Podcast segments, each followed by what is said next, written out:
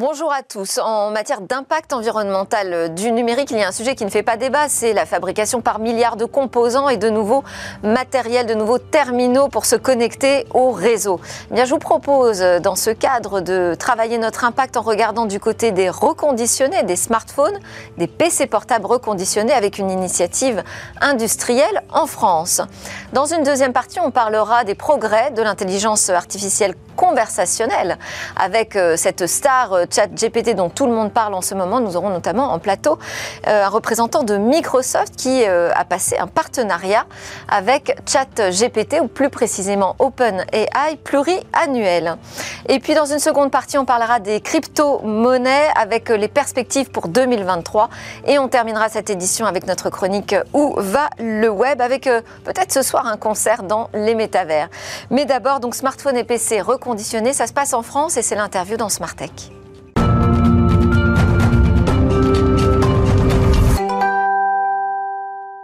Alors sur le plateau de Smartech aujourd'hui pour parler de ces progrès euh, phénoménaux de l'intelligence artificielle en matière de conversation, en fait de maîtrise de notre euh, langage à nous les humains, euh, deux, personnalités. Tiffaine Viard, d'abord maîtresse de conférence dans l'équipe numérique organisation et société à Télécom Paris.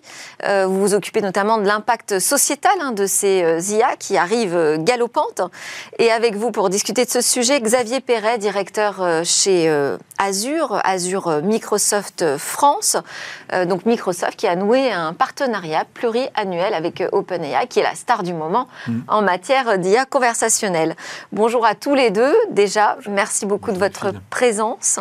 On va commencer par une interview sur notre euh, impact environnemental. Quand on parle des usages du numérique, il y a beaucoup de débats, mais en revanche, quand on parle du matériel, euh, là, il y a plutôt un consensus hein, sur, euh, euh, sur le fait que utiliser des secondes mains ou du reconditionné, c'est quand même faire un pas en avant. On en parle avec Jean-Christophe Estoudre, qui est... Alors, je vais raconter votre histoire avant de dire exactement qui vous êtes. Donc, en 2011, avec quatre autres collègues, vous décidez d'investir vos indemnités de licenciement pour sauver de la liquidation judiciaire un site industriel en France. Il deviendra le socle de votre entreprise Sophie Group et de la marque Smart. Alors, pas comme Bismart, hein. vous avez mis beaucoup plus de A dans votre Smart à vous. Euh, et l'objectif est de reconditionner des dispositifs électroniques selon des processus industriels en offrant donc les mêmes garanties que des produits neufs. L'année dernière, votre groupe est racheté par euh, Econocom, qu'on connaît bien dans la transformation numérique des entreprises et aussi la distribution de, de matériel. Et donc, Sophie Group euh, devient Econocom Factory, entreprise à mission dont vous êtes euh, le président et donc propriétaire de cette euh, marque Smart dont, on va parler tout de suite. Jusqu'à combien de vies peut avoir un matériel informatique comme un smartphone ou un PC portable? Oui, il faut savoir effectivement qu'un utilisateur de smartphone aujourd'hui renouvelle son matériel à peu près chaque deux ans. Donc pour, pour, la partie téléphonie et smartphone, on peut donner deux vies, trois vies, jusqu'à quatre vies euh, sur un terminal avant qu'il soit dépassé technologiquement. Qu'est-ce qui fait qu'il est dépassé justement? Parce que les batteries aujourd'hui, bon, c'est anecdotique, ça se change assez facilement. Où est-ce que ça coince? Bah, alors, c'est juste l'évolution de la technologie qui fait qu'à un moment donné, le produit est dépassé. Euh, actuellement, un smartphone qui est un, euh, avec un réseau qui ne fonctionne que sur la 3G est dépassé. On est à la 4G, on est même à la 5G aujourd'hui. Donc forcément, l'évolution de la technologie va faire en sorte que le produit va se retrouver écarté. Je prends un exemple pour les, anciens téléphones à touche, le Nokia 3210 que tout le monde a eu à un moment donné. Il n'y a plus d'utilité, on ne peut pas accéder à Internet. Donc automatiquement, ces produits-là vont, sortir effectivement d'un usage classique pour un consommateur et donc vont plutôt aller vers le recyclage et la revalorisation de la matière. Par contre, un, smartphone aujourd'hui, tant qu'il est avec une génération assez récente, on peut lui donner jusqu'à 3, 4, 5 vies, même des fois. Hein, Et ce qui est déjà 6, 7 ans euh, d'existence pour un matériel. Ce qui est déjà énorme, qu'est-ce que ça réduit comme impact environnemental? Est-ce qu'on sait le mesurer? Oui, bien sûr, on sait le mesurer, puisqu'il y a une étude qui a été présentée par l'ADEME euh, il y a quelques mois, qui présente que 87% d'impact environnemental est économisé avec un produit reconditionné versus un matériel neuf. Donc euh, on se rend bien compte que, pratiquement euh, voilà, 87%, c'est énorme aujourd'hui. Hein, euh, et, l'impact environnemental d'un smartphone aujourd'hui, à 80%, il est lié à la fabrication du matériel et pas à son usage. Et le reconditionnement lui-même, lui, ne génère pas trop d'empreintes environnementales? Si, bien sûr, euh, puisque euh, sur les, 87% d'économie, euh, il reste encore 13% qui est lié au reconditionnement. Lié à ça. Comment est-ce qu'on s'assure qu'un produit est bien reconditionné, qu'il est de qualité? Alors, on, peut s'en assurer en maîtrisant le processus industriel. Donc, nous, notre approche, elle a vraiment été de maîtriser toute la chaîne de valeur du reconditionnement, donc de la collecte de l'ancien matériel et donc tout le processus qui est fait, qui est fait à Montpellier, hein, dans notre usine à côté de Montpellier. Euh, et pour s'en assurer, on a passé des certifications, des labels, qui nous permettent de prouver que toutes les étapes du processus de reconditionnement sont maîtrisées avant de revendre le produit, de le redistribuer. Il y a une garantie sur les produits reconditionnés Il y a une garantie jusqu'à 24 mois, donc dans les, les, mêmes durées de garantie qu'un matériel neuf, et dans les mêmes conditions de garantie qu'un matériel neuf. Donc c'est nos engagements. Euh, aujourd'hui, un produit reconditionné, ça Donc on bascule de la garantie euh, constructeur à la garantie du reconditionneur. À la, garantie Smart, voilà. Euh, Smart avait trois ans, donc c'était bien. et, donc oui, oui, effectivement, on passe sur notre garantie à nous. Et, et l'intérêt pour pas que ce soit déceptif, c'est effectivement que le consommateur soit rassuré. Le meilleur moyen de le rassurer, c'est la garantie. Et vous les vendez à qui, ces smartphones et ces PC portables reconditionnés? À des particuliers et à des professionnels. Aujourd'hui, on a tous les canaux donc, de, commercialisation qui sont ouverts. Le but, effectivement, est de capter des, produits et de trouver un nouveau propriétaire pour ce, pour ce matériel. Si on veut donner une seconde vie, il faut aussi trouver un propriétaire, un nouveau propriétaire, un nouvel acquéreur. Donc on le vend, euh, on le vend en B2C via euh, notre boutique en ligne, donc smart.fr mais aussi euh, dans la grande distribution, dans le retail. On a quelques enseignes qui nous accompagnent aujourd'hui euh, pour pouvoir euh, ben, reproposer donc à, leurs clients les, produits reconditionnés. Et pour finir, donc en B2B, on équipe des entreprises avec des produits reconditionnés. Et là, on est vraiment dans l'achat responsable et on, on, échange beaucoup avec, avec les acheteurs et avec les, les, équipes RSE donc des entreprises qui veulent vraiment faire un achat responsable sur leur, leur partie numérique et informatique. Alors j'ai une question de Caroline avec qui euh, je travaille. Elle demande est-ce que vous constatez vraiment un engouement pour ces produits reconditionnés et est-ce que euh, le prix est le seul moteur d'achat? Le prix est, le moteur principal d'achat. Oui, euh, on ne peut pas le nier. Un engouement, oui, hein, puisque aujourd'hui deux tiers des Français savent ce qu'est un produit reconditionné. Le prix, c'est le principal moteur, effectivement, pour pouvoir acheter un produit reconditionné, mais pas que. on commence à voir émerger aujourd'hui un intérêt vers, euh, vers l'achat responsable et vers la seconde vie et la prolongation de la durée de vie des produits. Donc c'est aussi un achat, un achat environnemental et, un achat responsable qui est effectué quand, on achète un produit reconditionné. Je l'ai dit, je crois que vous êtes une entreprise à mission. Oui. Qu'est-ce que ça veut dire? C'est pas juste parce que vous faites du reconditionné. Hein? Euh, non, absolument pas. C'est un choix des dirigeants de l'entreprise euh, d'avoir inscrit dans les statuts donc, de l'entreprise des objectifs environnementaux et sociaux forts. Euh, environnementaux, ben, euh, on, l'a décrit, 80% d'impact euh, en moins sur la planète pour, pour un produit conditionné, mais aussi social, puisqu'on fait énormément de réinsertion professionnelle. On a une école de formation aujourd'hui qui nous permet de, former nos futurs collaborateurs au métier du reconditionnement et au métier de la seconde vie. C'est ça qui est intéressant aussi, c'est de travailler avec des entreprises en France, sur le sol français, parce que ça crée de l'emploi ici. Exactement, c'est notre projet, euh, tout le sens de notre projet est là, hein. comme vous disiez en introduction. On a racheté notre entreprise suite à un plan social et moi-même j'ai été licencié euh, du, groupe qui m'employait à l'époque. Et c'est avec nos indemnités de licenciement qu'on a pu reprendre notre usine et, on continue dans, la, même politique et la même philosophie de donner une seconde vie à des personnes qui sont alignées de l'emploi. Alors, mais est-ce que le modèle euh, est suffisamment euh, profitable et viable, celui du, reconditionné? Parce qu'on voit quand même que le, marché euh, se tend. On a notamment Back Market qui annonce des licenciements. je ne sais pas si vous êtes impacté, par exemple, sur la redevance pour la copie privée, mais enfin, le contexte a, changé. Oui. oui, oui, tout à fait. Alors, alors c'est, oui, c'est, un modèle économique qui fonctionne à condition, à condition de maîtriser toute la chaîne de valeur.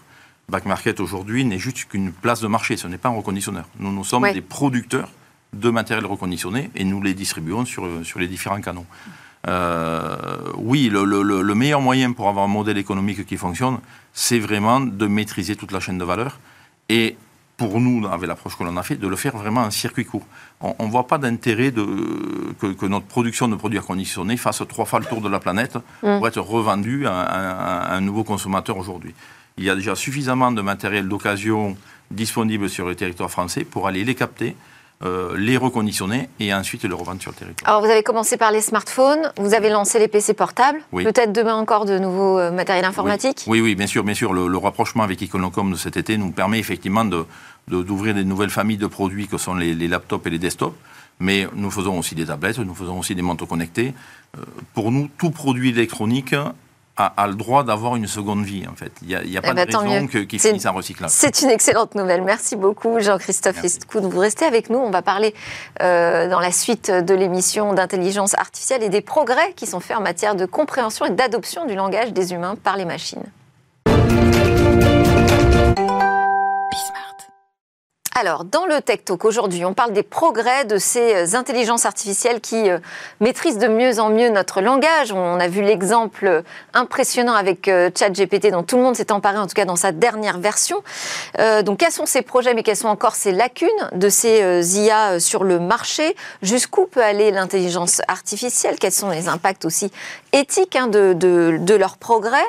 Quelle concurrence nouvelle aussi ça peut créer sur euh, le marché. On en parle avec euh, Tiffaine Viard, la maîtresse de conférence dans l'équipe numérique organisation et société de Télécom Paris. Vous avez euh, copiloté pardon, jusqu'à cette année Talia, qui est le laboratoire commun avec OnePoint en intelligence artificielle sur le traitement automatique du langage naturel qui a été créé en 2021. Aujourd'hui, vous travaillez sur les implications sociales de l'intelligence artificielle. Avec vous, Xavier Perret, directeur de l'entité Azure chez Microsoft France. Vous êtes en charge du développement de l'ensemble des solutions d'infrastructure services d'intelligence artificielle et de réalité mixte, Internet des objets et de l'animation des développeurs. Ça doit bien occuper tout ça. Le cloud. et je précise donc qu'en 2019, Microsoft a investi un milliard de dollars dans le laboratoire euh, d'intelligence artificielle euh, Open AI, donc euh, avec un partenariat pluriannuel. On va parler ensemble de ces progrès. Je précise que Jean-Christophe Estoudre est resté avec nous, président d'Econocom Factory. On a parlé reconditionnement avec vous. L'IA, ce n'est pas forcément votre spécialité, mais vous pourrez justement poser des questions à nos experts si vous le souhaitez. Et je vous propose qu'on se connecte tout de suite avec Benoît Raphaël, journaliste, auteur, c'est le fondateur de Flint, Flint Media, qui permet de mieux s'informer grâce à l'intelligence artificielle, justement sous forme de newsletter de veille personnalisée et désormais même automatisée. Bonjour Benoît. Bonjour. Qui, euh, qui, a la chance d'être connecté avec nous depuis Bali. Quelle chance. Alors, dites-moi, Benoît, qu'est-ce que vous avez joué évidemment avec euh, ChatGPT 3.5 euh, dans cette dernière version? Quel est votre regard sur ces progrès de l'IA en matière de langage naturel? Alors évidemment, c'est extrêmement fascinant. Euh, on, a, on, a entendu euh, ça et là dire que c'était une révolution comme euh, l'iPhone avait été une révolution par rapport au téléphone, et c'est pas inintéressant de le voir comme ça parce que qu'est-ce qu'a été l'iPhone? C'était une révolution de l'interface. Et en fait, effectivement, ChatGPT est assez peu différent de, sa maman qui s'appelle GPT 3.5, qui, existe depuis déjà pas mal de temps, qui est capable de générer du texte.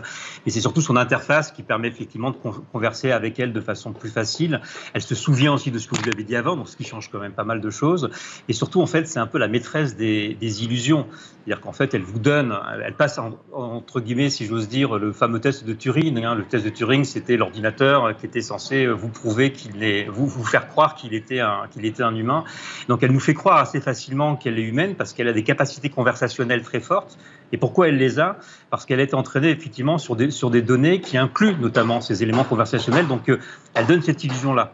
Par contre, il ne faut pas oublier, et c'est là où le, bas blesse, mais OpenAI ne s'en cache pas, puisqu'ils l'ont plusieurs fois répété, euh, qu'effectivement, elle se trompe. Euh, une étude en, en, 2022, à laquelle a participé d'ailleurs OpenAI, montrait en fait que euh, GPT-3 euh, se trompait à peu près 42%, dans, dans 42% des cas. C'est quand même pas mal quand vous lui posez une question je, lui avais notamment posé une question sur Nelson Mandela, où je ne sais pas si vous connaissez l'effet Mandela, c'est effectivement des, des, fausses croyances qu'on a sur Mandela. Et je lui ai demandé notamment de me sortir le discours du prix euh, Nobel de Nelson Mandela. Euh, et elle m'a sorti un discours complètement fantaisiste, que je n'ai jamais pu retrouver d'ailleurs. Et puis je lui ai redemandé le discours, elle m'en a sorti un à peu près le même, mais un tout petit peu différent. Donc il faut toujours bien comprendre qu'effectivement, pour la création d'informations et de savoir, euh, je, le chat GPT, euh, pour l'instant, est, vraiment à prendre avec des pincettes. Il faut tout le temps vérifier euh, ce qu'il y a derrière. C'est plutôt apprendre à collaborer en fait avec euh, ces, intelligences artificielles. On va, en discuter tout à l'heure, notamment avec euh, Je voulais savoir si vous, vous l'utilisiez maintenant, justement, Benoît. Alors, on se pose la question effectivement de, de pouvoir se brancher, alors peut-être pas sur ChatGPT, mais sur GPT 3.5, qui effectivement qui dispose d'une API, notamment pour euh, créer des, des, revues de presse automatiques à partir de, de liens. Alors, le problème, c'est que GPT ne lit pas les liens. Alors, du coup, on lui envoyait des liens, et quand on lui envoie des liens, euh, il se base en fait sur les, sur le, sur les mots qu'il qu voit dans le lien, je suppose, et donc il invente donc il, euh, il, fait ce qu'on appelle de la confabulation, c'est-à-dire quand il ne sait pas, il invente. Donc il a inventé les résumés, donc ce qui nous posait quelques problèmes. Mais euh, on, on, est en train d'imaginer quelques astuces pour pouvoir l'utiliser. Ce qui est clair en tout cas, c'est que ça nous dit aussi quelque chose de très important sur notre relation à la machine. C'est qu'en fait, ce sont des outils de co-création euh, avec lesquels les journalistes, les marketeurs, les enseignants aussi, pourquoi pas les chercheurs demain, lorsque GPT sera un peu plus connecté au savoir, pourront en fait co-créer. Et c'est vrai que c'est un outil créatif extrêmement intéressant. Si par exemple, pour créer votre émission, vous dites, ben, tiens, je voudrais faire une émission sur ChatGPT, ses dangers, ses risques, mais en même temps ses apports, et vous demandez à ChatGPT de vous faire un plan, là, pour le coup, il sera assez efficace et vous trouvera même peut-être des points d'angle que vous n'auriez pas vus. Bah, c'est peut-être même ce que j'ai fait, Benoît, mais on ne le dit pas. Merci beaucoup. Je vous laisse retourner à vos activités. Merci Benoît Raphaël de Flint Media. On continue cette conversation en plateau. Tiffany, quelles sont les implications sociales justement de, de l'intelligence artificielle? Qu'est-ce que ça change de voir ces progrès phénoménaux en matière de langage naturel? Mmh.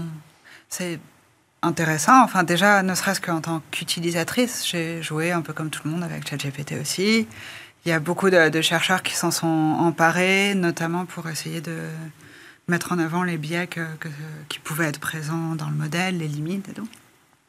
Donc, avec deux exemples que, que j'ai en tête, il y a une, une, linguiste espagnole, par exemple, qui a euh, essayé, donc qui a essayé tous les tests de, linguistique euh, classique et qui a fini par lui demander, par demander à ChatGPT de donner la recette de la tarte au caca, par exemple. Donc ChatGPT disait ah non, euh, c'est une question inappropriée, donc je peux pas répondre.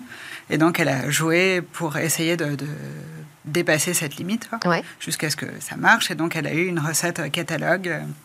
On met une tarte dans un moule, on plante la pointe du couteau jusqu'à ce que ce soit prêt, etc. Bon, voilà. Donc assez vite, on arrive à passer sous le, le vernier. Et avec des questions simples, on, on constate, mais OpenAI ne le cache pas forcément, qu'il n'y a pas de, de raisonnement.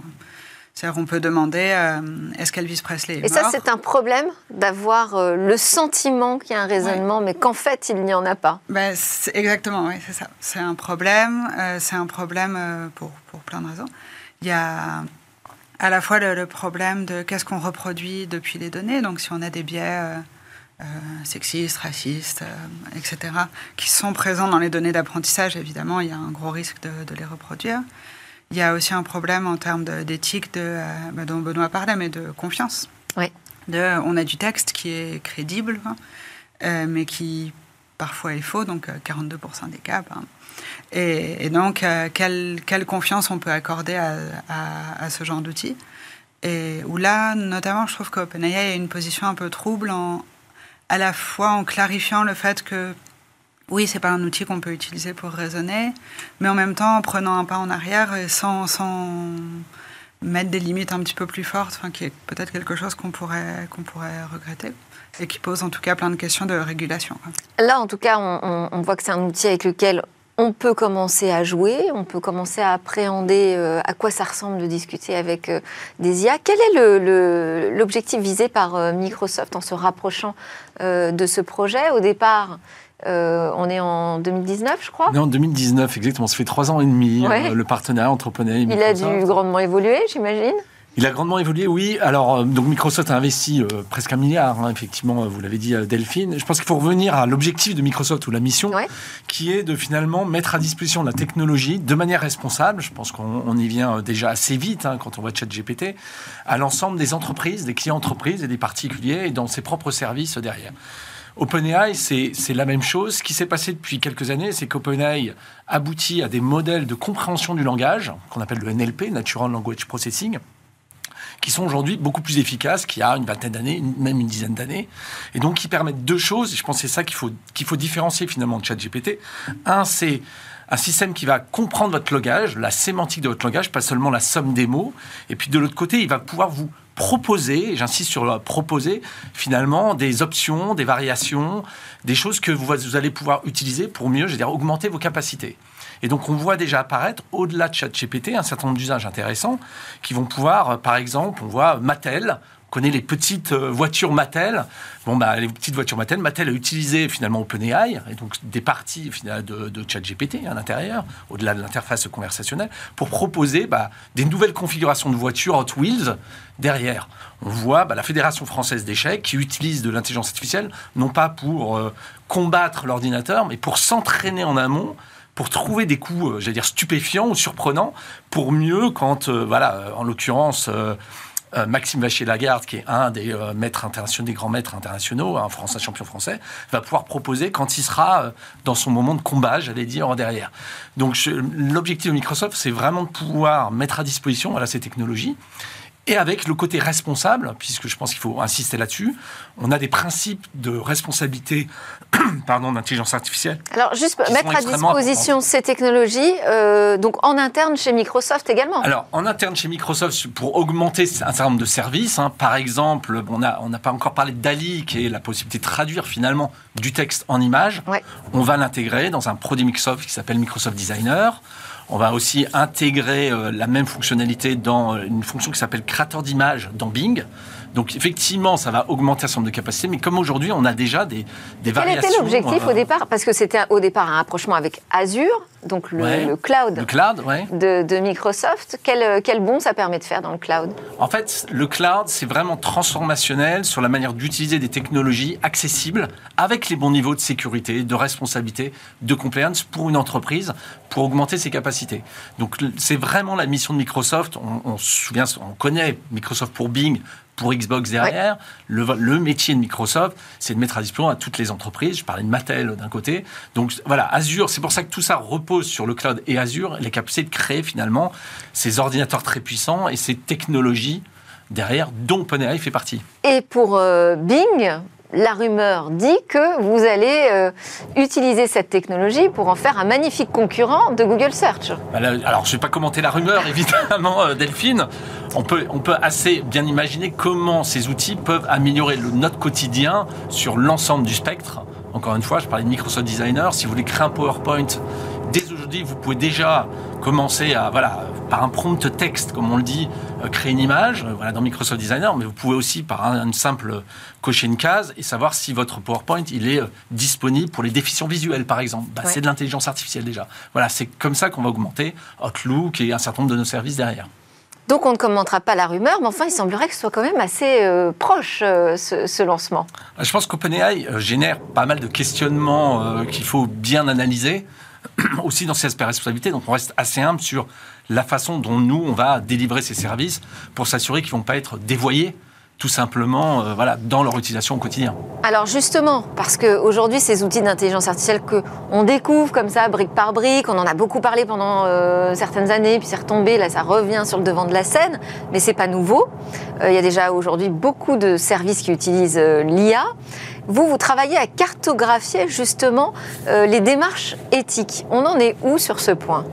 Euh, on a- donc, donc Sur les questions le- que se posent euh, les, les- les- les entreprises à la tête de ces développements en matière de responsabilité éthique. Mm, mm, mm.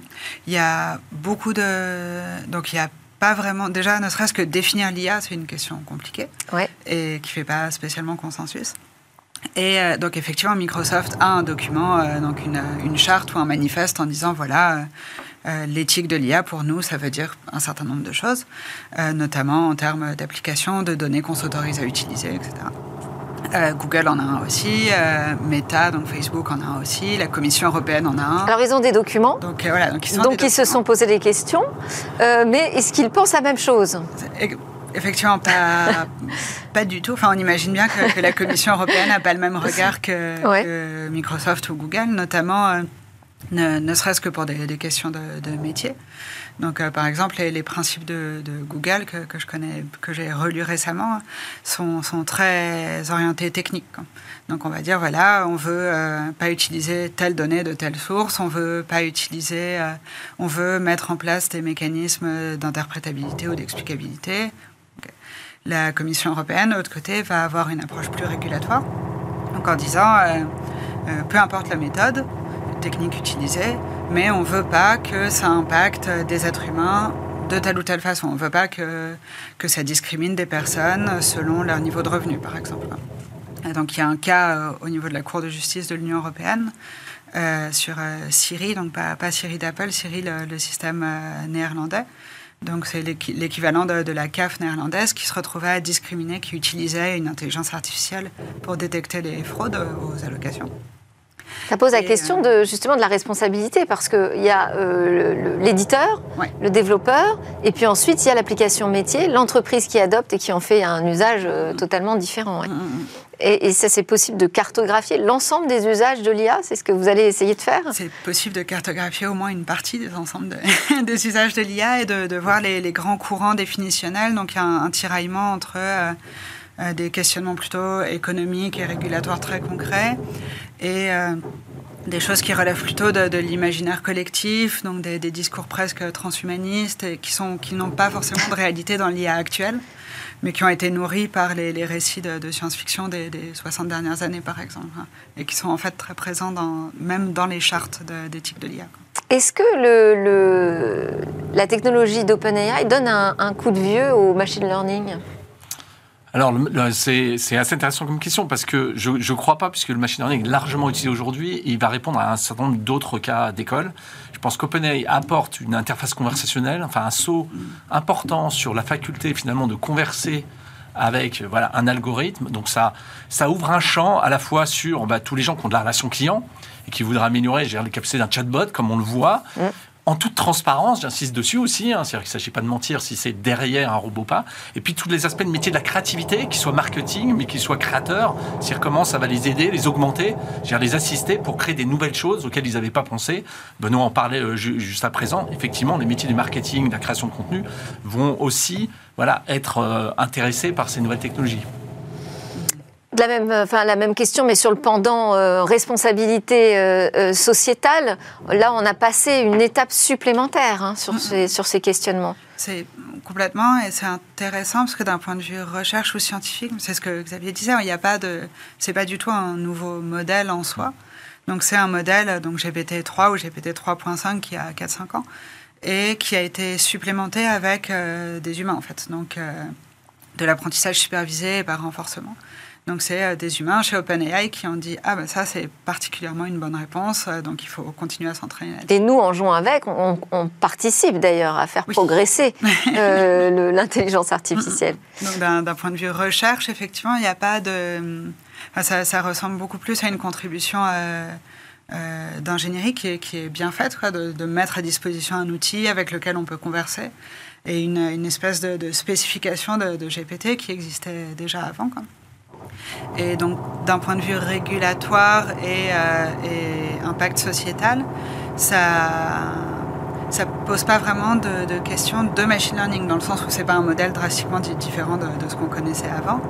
Ça pose plus euh, des questions beaucoup plus sociales de les gens s'en emparent, qu'est-ce qu'on en fait, euh, qu'est-ce comment Ça veut dire que là, c'est- typiquement, euh, euh, les modèles classiques euh, algorithmiques euh, vont obtenir une réponse de régulation prochainement en Europe avec le Digital Services Act, notamment.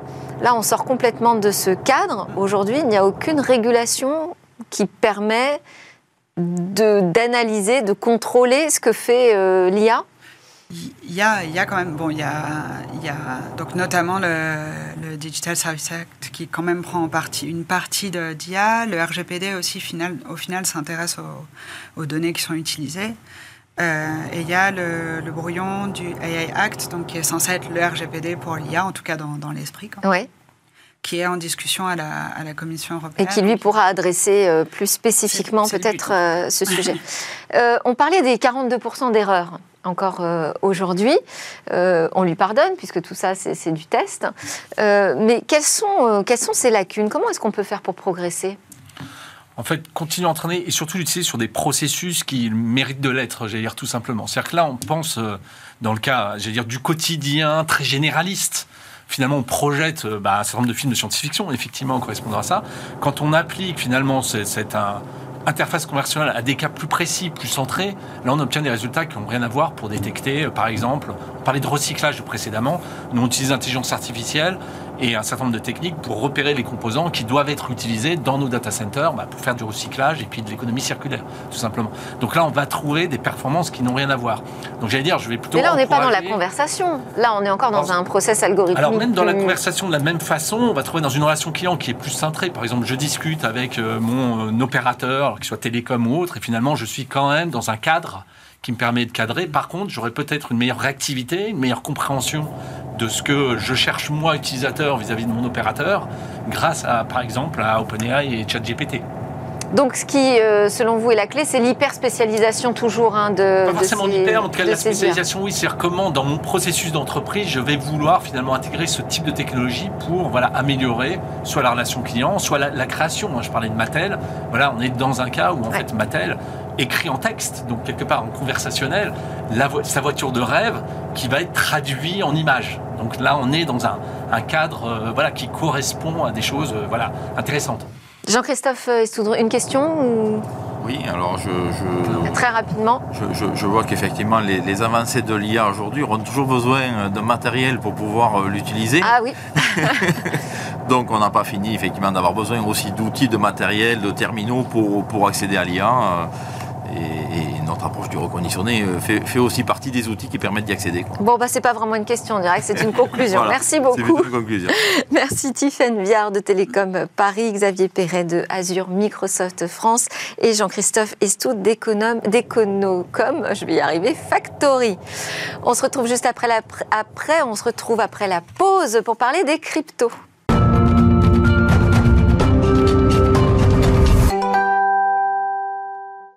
Bienvenue de retour sur le plateau de Bismart, votre émission sur le numérique et les technologies. On est là tous les jours et c'est le moment de parler des cryptos. Les cryptos, quelles sont les perspectives pour 2023 Bah on va en parler avec KPMG. KPMG qui sort tout juste son étude, qui nous l'offre sur un plateau, j'ai envie de dire aujourd'hui, grâce à vous. Euh, Flavio Restelli, vous êtes le consultant crypto chez KPMG et vous êtes accompagné aujourd'hui de Stanislas de Kenetin, qui est cofondateur de Yuzu. Yuzu, pour ceux qui ne connaissent pas, vous proposez des placements euh, financiers en crypto Et en euros, en fait, on peut déposer Et en euros. Voilà. D'accord. Donc vous déposez vos euros, on vous euh, transfère en fait. L'idée c'est de le faire le plus simplement possible. Donc euh, vous déposez des euros ou des, ou des, cryptos, et nous on va chercher des, des revenus euh, dans la finance décentralisée pour vous. Et, euh, et vous proposez de décarboner les, les investissements aussi. Vous pouvez en allouer une partie, vous pouvez décider d'en allouer une partie euh, à la transition écologique. Alors on le fait aussi très simplement sur l'application. Bon, c'est très tendance et important. Tout à quand fait. Même. Bonjour à tous les deux.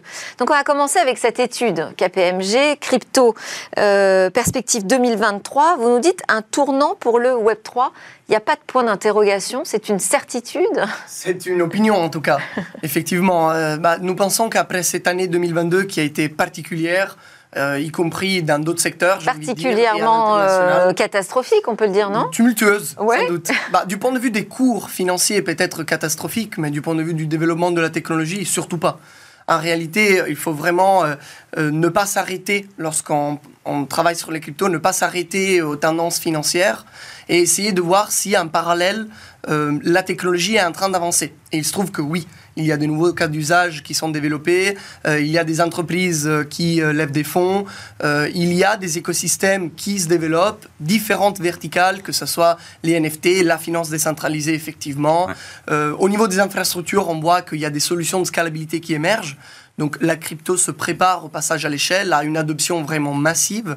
Nous pensons que 2023, si le contexte international nous le permet, euh, va être l'année où on revient à la normale et ce développement va ressortir je ne sais pas dans quelle mesure cela se traduira en termes de cours de bourse, ce n'est pas mon métier, euh, mais certainement cet écosystème est à suivre et il faut surtout pas le voir comme euh, mort après cette année peut-être difficile. Et vous nous dites en matière de technologie, ça y est, on a un Web 3 euh, qui est consolidé. Qu'est-ce que ça va changer? En quoi ça va permettre de rassurer les investisseurs? Bah, Déjà, il y a la réglementation qui arrive. au niveau européen, on le sait, on attend MICA, euh, et puis, il n'y a pas que la réglementation. Il y a des infrastructures qui sont de mieux en mieux sécurisées, de, à la fois grâce à des audits et parce que euh, les infrastructures euh, se consolident, comme on le disait.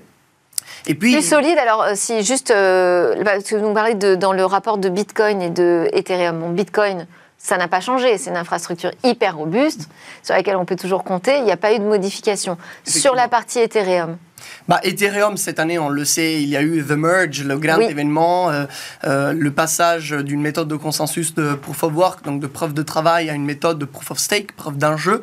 Mais effectivement, Ethereum doit continuer à se développer. C'est ce qui est en train de se passer. Euh, déjà, dans quelques mois, il sera possible de retirer les fonds séquestrés dans la blockchain pour ceux qui le souhaitent. Ou alors on peut les garder et continuer à participer au consensus décentralisé, mais il sera possible de les retirer aussi. Bientôt, il y aura des nouvelles mises à jour également en termes de scalabilité, comme on le disait. Ethereum est en train d'évoluer et il rend aujourd'hui possible une adoption, on l'a dit, du grand public, mais aussi des institutions financières. Je pense qu'une des raisons pour lesquelles en 2023 la confiance envers l'écosystème va croître, c'est que les banques sont en train d'arriver. Les institutions financières traditionnelles sont en train d'arriver.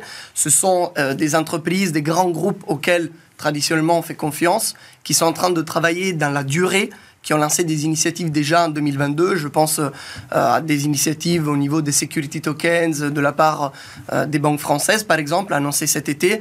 Aujourd'hui, l'arrivée de ces acteurs-là, en même temps que l'effondrement de pure players qui ne se sont pas avérés euh, fiables, je pense à FTX et à d'autres, est un gage de confiance supplémentaire et, à mon sens, euh, est un signe ultérieur du développement de l'écosystème et de la montée de l'essor des cryptos.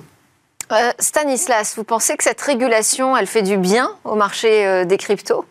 Alors clairement, elle est, elle est nécessaire, il n'y a aucun doute là-dessus. Euh, elle est déjà arrivée, parce qu'en Europe, en, France en tout cas, on est déjà un peu en avance. On a le régime SAN qui est arrivé avec la loi Pacte.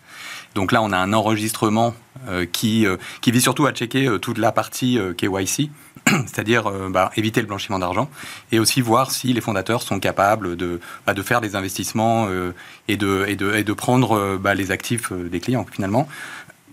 Euh, nous, on l'a fait chez Yuzo, on a, on a, on a eu un process d'une année avec euh, l'AMF, donc c'était assez long, mais euh, l'AMF a vraiment beaucoup monté en compétences, ils savent très bien ce qu'ils font maintenant, et, et donc effectivement, mais ça c'est la première étape, et effectivement, comme tu disais tout à l'heure, on a l'Europe qui arrive avec Euh, on a aussi l'agrément, le 24 janvier, il y a l'Assemblée qui va, qui va déterminer si maintenant on va être obligé d'être agréé, et là c'est beaucoup plus compliqué, parce qu'il faut des fonds propres, il y a, c'est l'application en gros des autres, euh, des autres directives, Ouais. comme MIFID, euh, des, des autres directives européennes. Donc là, ça, ça arrive. Et ça va pas être plus compliqué pour les acteurs français, justement, ou européens, Bah. ces nouvelles directives, que pour euh, les acteurs étrangers Ah, c'est toute la question. En fait, il faut justement des, des réglementations qui ne soient pas aussi punitives pour, euh, pour l'écosystème européen et qui, enfin, qu'on puisse continuer à, à être compétitif, à créer, à innover. Parce que bah, on n'a pas envie ce, ce qui se passe, ce qui s'est passé avec Internet notamment, euh, avoir enfin tous les cerveaux qui partent et tous les projets qui partent à l'étranger, bah, ça se reproduise avec les cryptos. Bon, quand on travaille dans les cryptos, est-ce qu'on n'est pas un peu trop optimiste aussi, quand même? Par exemple, sur les NFT. Oui. Euh, bah alors, euh, cette année, on l'a vu, euh, les NFT, il y a une hype peut-être un peu disproportionnée en début d'année. Ouais. Ensuite, ça s'est calmé un petit peu. Mais ça là fait, aussi, ouais. Ça fait deux ans même, je dirais, hein, la hype. la hein. ouais, Là, vrai. ça s'est un peu écroulé, justement. Les volumes ont baissé, c'est Ouais. sûr. Euh, après, un, un nombre total, l'adoption continue de progresser. Il y a de plus en plus quand même de détenteurs de NFT. Et puis surtout, je reviens à ce que je disais avant. Moi, ce qui m'intéresse le plus, ce sont les cas d'usage et la technologie qui se développe. Et aujourd'hui, par exemple, on voit euh, des nouvelles verticales sur lesquelles les NFT peuvent offrir de l'utilité. Par exemple, Exemple. des réseaux sociaux décentralisés, de l'identité numérique on-chain. Donc, les Donc NFT, on- là, on n'est plus dans l'investissement, on est vraiment dans des usages de, de sociétés numériques. Effectivement, mais en fin de compte, je pense qu'il y a eu une petite mécompréhension de ce que c'est qu'un NFT. Un NFT, c'est pas un objet d'art, euh, c'est pas forcément un, un instrument d'investissement, c'est quelque chose d'unique représenté sur une blockchain. On peut en faire plein de choses. Merci beaucoup. On est déjà à la fin de notre rendez-vous. J'en suis navrée, ça passait très vite. Flavio Restelli, consultant crypto, qui nous a offert donc en avant-première cette étude KPMG sur les perspectives 2023 dans ce secteur. Et Sébastien euh, Stanislas pardon, de Kenetin, cofondateur de Yuzu. À suivre, où va le web?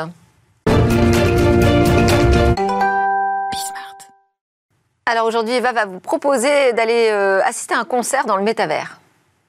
Un concert dans le métavers, ça vous dit Eh bien, je vous propose d'en profiter dès ce soir. La plateforme française Vroom a choisi ce mardi 10 janvier pour officialiser sa plateforme immersive de performance musicale en live. Une première, un lancement marqué donc par un concert immersif de 30 minutes donné en direct par trois artistes, dont la rappeuse française Juice. Chaque artiste présente un set de trois titres et dans son univers immersif qui leur a complètement personnalisé.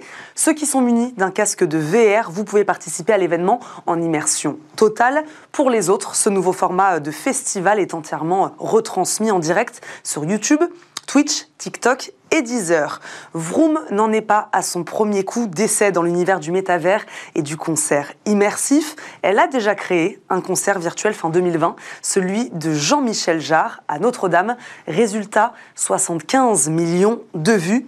Mais cette fois, c'est donc bel et bien une plateforme immersive dédiée aux performances musicales en live qu'elle orchestre, un projet en partenariat avec le célèbre Deezer, un lieu virtuel donc dédié aux artistes où toutes les mises en scène sont possibles.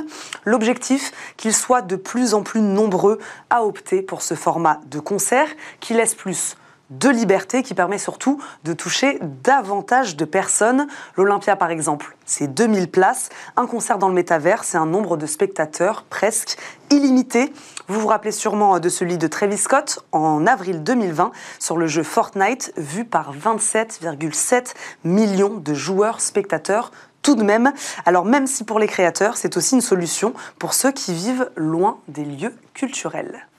C'était Smartech. Merci à tous de nous avoir suivis. Merci à mes invités, Flavio Ressé, KPMG, Stanislas de Kenetin de Yuzu et à tous mes autres invités avec qui on a parlé d'intelligence artificielle, de smartphones reconditionnés. Les discussions sur la tech, ça continue dans Smartech dès demain.